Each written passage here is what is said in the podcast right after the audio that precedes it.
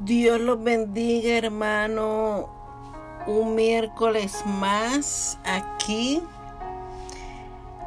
Seguimos con el estudio del libro de los Hechos. Vamos por el capítulo 9, el día 9, que se titula Tres días para ser transformados. Y como siempre, ¿verdad? Lo ponemos en oración porque sin Cristo no podemos lograr esto, ¿verdad? Lo necesitamos a Él para, para que Él nos ayude. Y oramos, hermano. Dios Todopoderoso, te agradezco por tu voluntad, tu gracia y tu misericordia que me alcanzaron y propició, propiciaron un encuentro real contigo cuando mi vida no tenía sentido. Hoy puedo declarar confiadamente que eres mi fuerza, mi poder, mi sustento, el que me alienta cada día para cumplir mi asignación y vivir de acuerdo con tu propósito. Aquí estoy dispuesta a escuchar tu voz y tu llamado y caminar en pos de tus designios, esperando una nueva temporada para lo que viene Señor, tú sabes que sin ti yo no puedo lograr esto. Te necesito, Espíritu Santo. Y yo te pido que cada vida que escuche este mensaje sea de edificación para su vida.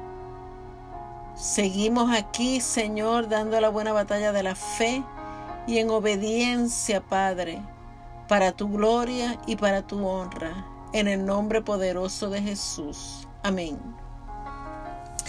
Leemos aquí en el libro de Hechos capítulo 1 al 31, ¿verdad? Vamos a leer rapidito. Eh, dice, conversión de Saulo, su llamado en el camino a Damasco.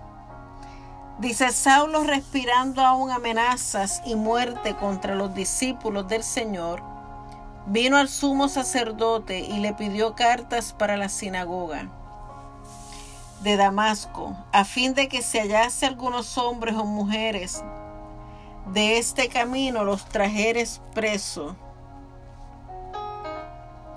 a Jerusalén. Mas yendo por el camino aconteció que al llegar cerca de Damasco repentinamente le rodeó un resplandor de luz del cielo.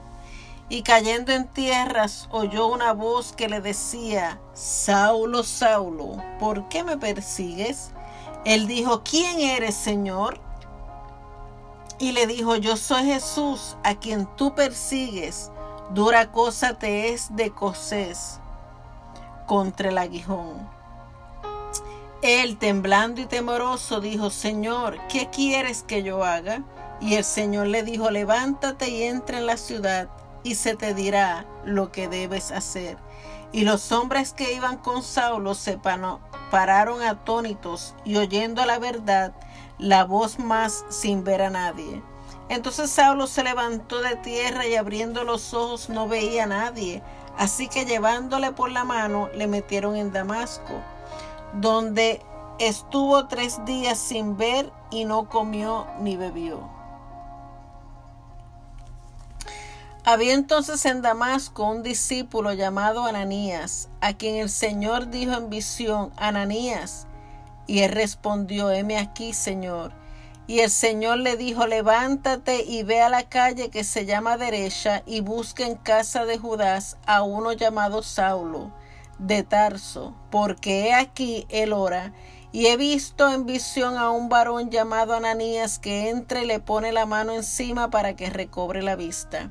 Entonces Ananías respondió, Señor, he oído de mucho acerca de este hombre, cuántos males ha, de, ha hecho a tu santo en Jerusalén.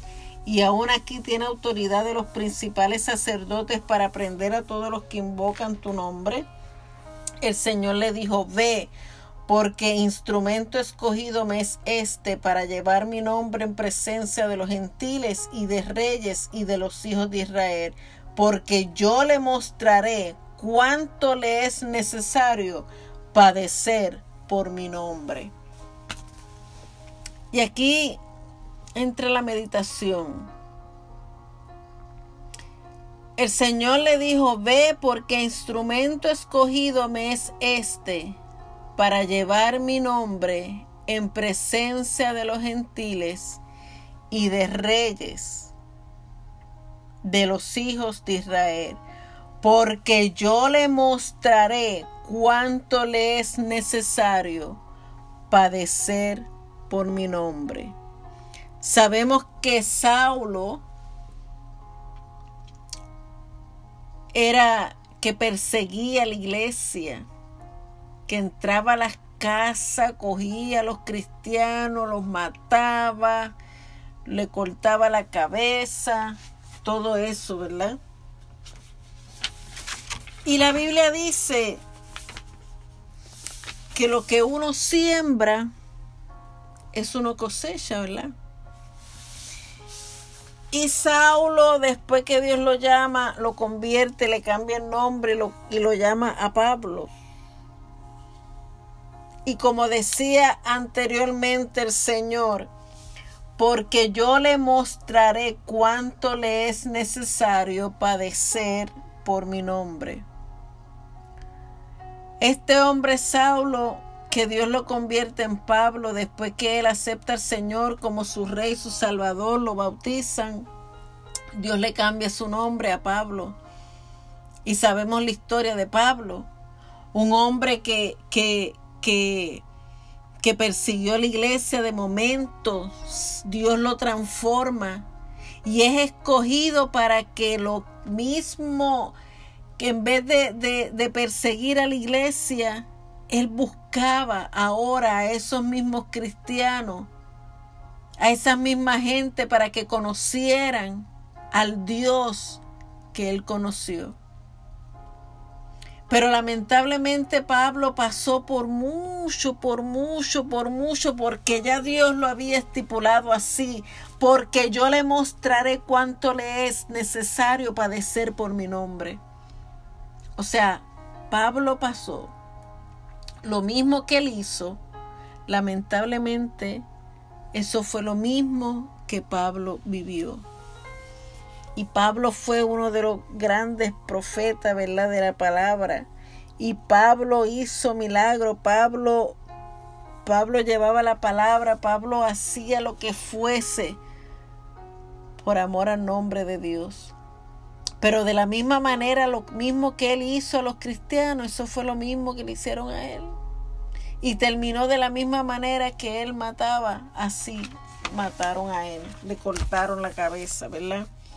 Y dice Saulo de Tarso, orgulloso, valiente, perseguidor, legalmente autorizado, opositor del Evangelio que Jesucristo, y aunque muy versado en la ley de Jehová y la tradición religiosa de su pueblo, también consumado pecador era experto en hablar de Dios sin ni siquiera conocer su voz, a falta de un verdadero encuentro con Él, paradójicamente. La escena bíblica de Hechos, capítulo 9, nos muestra un hombre asustado y atónito, quien luego de caer postrado en tierra escucha una voz que le dice, Saulo, Saulo, ¿por qué me persigues? Él responde con otra pregunta, ¿quién eres Señor? Y el Señor le contesta, yo soy Jesús a quien tú persigues, el gran encuentro. Así podríamos dominar la experiencia de Saulo cuando Jesús decidió aparecérsele en el camino y llamarlo. Fue un proceso que duró tres días y del que podemos resaltar tres pasos. El, la primera, el primer paso fue la postración y el reconocimiento.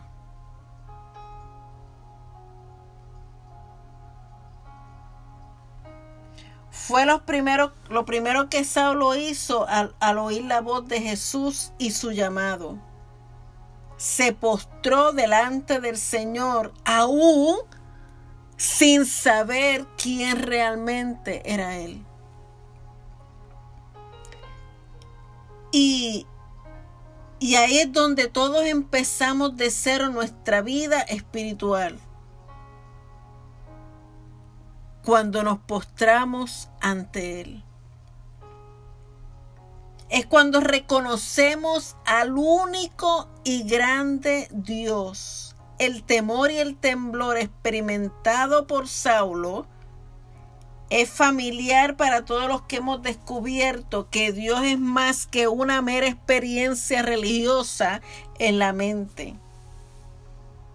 Cuando nosotros venimos a los pies de Cristo y el Espíritu Santo entra en nosotros, nuestra primera reacción debe de ser postrarnos ante el alfa, el omega, el principio y el fin, ante Él. Porque reconocemos su nombre y sabemos que sin Él nosotros no somos nadie, como dice el cántico. El lugar más alto y más grande es su presencia, es, es, estar en sus pies, es estar de rodillas, es estar en su presencia. Y dice que en este primer paso Saulo pudo oír la voz sobrenatural del Señor, pero tener visión le fue necesario dar el siguiente paso, que fue la obediencia y la humildad. Dice, la voz del Señor siempre se escucha con una asignación para la persona que decide rendirse a sus pies. el Señor Jesús le dijo a Saulo, levántate y entra en la ciudad y se te dirá lo que debes hacer. No era fácil para una persona del talento y carácter de Saulo aceptar que alguien lo llevara de la mano porque en aquel encuentro con Jesús su humildad afloró. Decidió seguir las instrucciones y dejarse guiar por alguien que pudiera ver, que conociera el camino y lo llevara al lugar correcto. Su decisión fue firme, voy a obedecer y atender mi nueva asignación. Cuando nosotros venimos a los pies de Cristo y Dios te da un ministerio, a veces nosotros espiritualmente hablando no podemos ver y no podemos reconocer qué podemos hacer con el ministerio que Dios puso en nuestras manos. Por eso es que a veces Dios, a veces no siempre Dios te pone a alguien mayor que tú espiritualmente hablando para que te guíe, para que te lleve, para que te guarde y te enseñe en el ministerio. Pero es de nosotros humillarnos, obedecer y ser humilde y dejarnos guiar para que nuestros ojos espirituales se abran en la enseñanza que Dios quiere que tengamos. Pero hay a veces que lamentablemente Dios nos da un carguito y no queremos que nadie nos guíe, no queremos que nadie nos dirija porque pensamos y creemos que lo sabemos todo. Y seguimos con la ceguera espiritual porque no permitimos que alguien aún mayor que nosotros espiritualmente nos guíe y nos enseñe.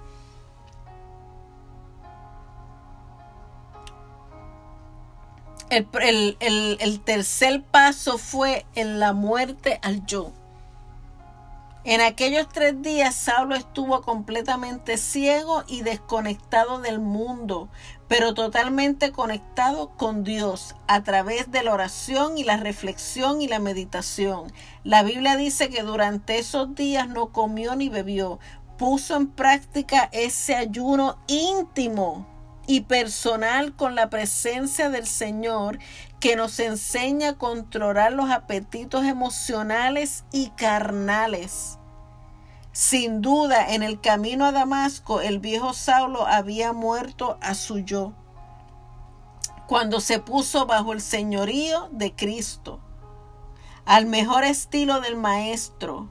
Necesitaba de esos tres días para resucitar a un hombre nuevo sin orgullo, sin pretensiones, sin prejuicios ni argumentos religiosos, con un carácter transformado y fortalecido por el poder del Espíritu Santo, con una nueva visión y la asignación de predicar a los gentiles el Evangelio del reino, Finalmente Saulo recobró la vista y de inmediato se unió a los discípulos de Jesús para trabajar junto a ellos en cumplimiento de su llamado.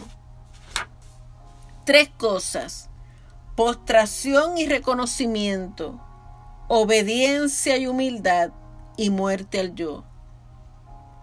Esos son los tres pasos que un líder, que un cristiano, si quiere que el Espíritu Santo habite en él, si quiere que su ministerio produzca fruto, esos son los tres pasos principales que un líder tiene que tener y nunca olvidarse, que es la postración y el reconocimiento de que nosotros dependemos totalmente del Espíritu Santo, que nosotros dependemos totalmente de Él y cada vez, no importa cuán alto Dios nos lleve, reconocer siempre, postrarnos ante su presencia y reconocer que sin Él nosotros no somos nadie.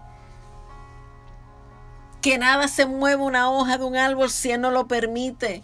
Que si nosotros, Dios nos use como nos usa, es porque Él se ha placido de hacerlo que nosotros no somos los que sanamos, que nosotros no somos los que libertamos, que nosotros no somos los que los que unimos, los que los que los que tenemos el poder para levantar al caído. Sin la presencia del Espíritu Santo no lo podemos lograr. Por eso es que tenemos que postrarnos ante Él y humillarnos. Y reconocer su nombre, reconocer que toda la gloria le pertenece a Él. La segunda es la obediencia y la humildad. Obedecer a lo que Él nos mande hacer y si nos tiene que poner al lado alguien que nos dirija, alguien que nos ayude, alguien que nos guíe, aunque tú sepas que tú sabes más que la persona que pusieron al lado tuyo, tu deber es obediencia y humildad. Y lo tercero es el muerte al yo, el querer sabernos todo el querer que, que yo soy mejor que este. No, hermano. Ante Dios no somos nadie. Sin Él no somos nada. Y un cristiano tiene que tener estas tres características. La postración y reconocimiento de, a Cristo, la obediencia, la humildad y la muerte al yo. No somos nadie sin Él. Y para terminar, hermano, todos necesitamos un proceso de tres días como el de Saulo, para ser instrumentos escogidos por Dios para grandes obras. Si un verdadero encuentro con Jesucristo jamás seremos afirmados en nuestro carácter y tampoco seremos eficaces ni fructíferos en nuestra asignación de vida. ¿Cómo fue tu encuentro con Jesús? ¿Has permitido que Él te procese para cumplir tu asignación? Recuerda que Dios tiene un proceso diferente en cada uno de nosotros, pero el final en todos es el mismo. Somos transformados para la alabanza de su gloria y para llevar su nombre a las naciones. Hermano, tenemos que tener esas tres características postrarnos ante su presencia y reconocer que Él es el Rey de Reyes, Señor de Señores. La obediencia, la humildad y la muerte al yo. Para poder nosotros comenzar el ministerio, para poder nosotros comenzar lo que Dios ha puesto en nuestras manos y mantenernos postrado ante su presencia, mantenernos en obediencia y humillado ante Él. No importa lo alto que Él te lleve, nunca te olvides que sin Él no somos absolutamente nadie. Oremos, hermano. Padre, en el nombre de Jesús te doy toda la gloria y toda la honra. Gracias, Señor. Te pido, Padre, que las personas que vayan a escuchar este, este estudio, Señor, sean de edificación. Que tú les hables a sus corazones, a sus vidas. Y que sabemos y reconocer, Padre, que sin ti nosotros no somos nada ni nadie. Que nosotros tenemos que vivir postrados ante tu presencia, humillados ante ti y matar esta carne, este yo, Señor. Porque si estamos con vida es porque tú lo permites. Tu misericordia son nuevas cada mañana. Gracias, Padre. Si hay alguien que no conoce de ti y está escuchando este audio, Señor, repita conmigo en el nombre de Jesús, Padre, en el nombre de Jesús. Entra en mi corazón. Te reconozco como mi Rey y mi Salvador. Reconozco que soy pecador. Ayúdame a entender tu camino. Escribe mi nombre en el libro de la vida. Y desde hoy te pido que me enseñes a vivir contigo. En el nombre poderoso de Jesús. Amén, amén y amén. Dios me los bendiga, hermanos. Dios los guarde y será hasta el próximo miércoles.